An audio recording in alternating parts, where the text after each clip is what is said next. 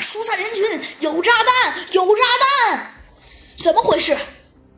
猴子警长和小鸡墩墩暂时忘了要找混血男孩的事儿，他三步并作两步飞奔向管理处，拽住大呼小叫的工作人员问道：“快点跑啊！多远？跑的有多远？呃，都得跑！有人在这里放置炸弹！”工作人员急得火烧眉毛，差根儿没看清楚对方就是大名鼎鼎的猴子警长。顷刻间。人们像是是骑上了哈利波特的魔法扫帚，跑得比兔子还快。慢着，慢着！你这么一喊，只会让事情更加糟糕。猴子警长克制住他的举动，小鸡墩墩也跟着大喊道：“没错，如果可以的话，我和猴子警长可以帮你们解决问题。”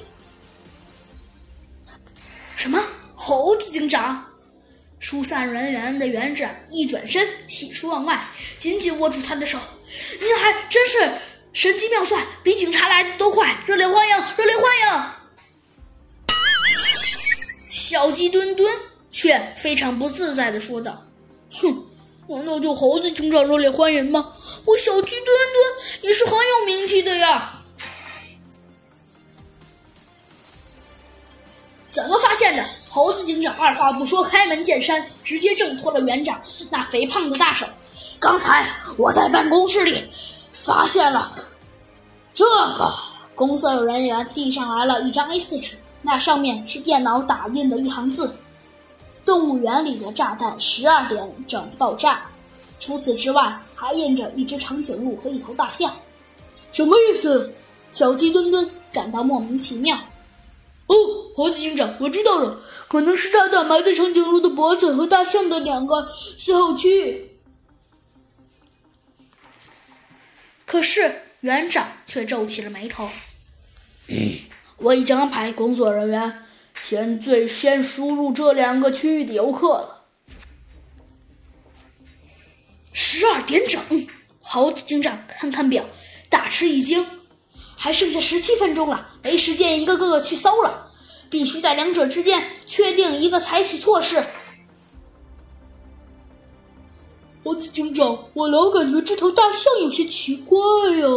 小鸡墩墩看了看，忽然一拍巴掌：“哦，对了，它没有牙齿，长长的象牙。没牙的大象。”猴子警长开始思考起来：这和爆炸有什么关系呢？爆炸有冲击波，碎片巨响。猴子警长自言自语：“巨响声音。”猴子警长眼前一亮：“我知道了，小鸡墩墩，没错，猴子警长，我也知道了。大象，大象，大象应该埋在大象馆里，赶紧通知警方排爆。”可园长可就丈二和尚摸不着头脑了。那长颈鹿那里呢？园长追问。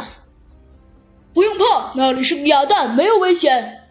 猴子警长胸有成竹地说。可是您是怎么判断那是个哑弹呢？哼，答案很简单，小鸡墩墩，你给他解释解释吧。好的，猴子警长。因为长颈鹿几乎不会发出声音，就算是动物世界著名的哑巴，因此代表哑弹。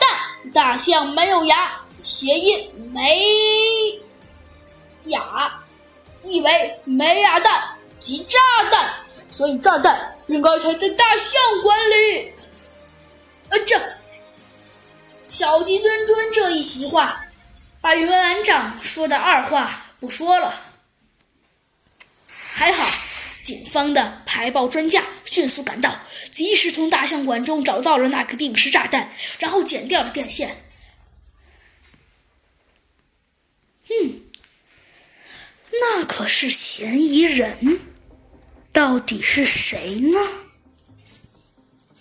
就在这时，忽然又一声巨响，砰砰砰砰砰，这是机枪的声音。小鸡墩墩，在！小鸡墩墩，你快去看看！